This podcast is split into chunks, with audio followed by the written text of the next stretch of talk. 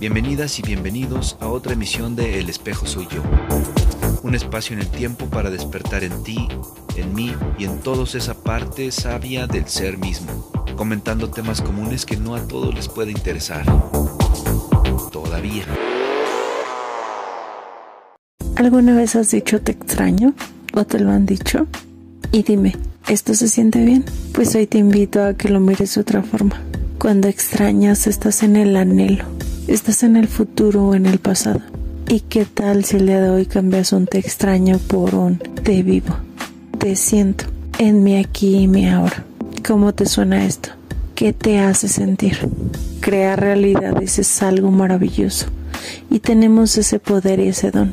El día de hoy te invito a que dejes de vivir en el pasado, que no proyectes el futuro, que te quedes en el aquí y en el ahora disfrutando, viviendo, estando consciente de ti y de tu ser.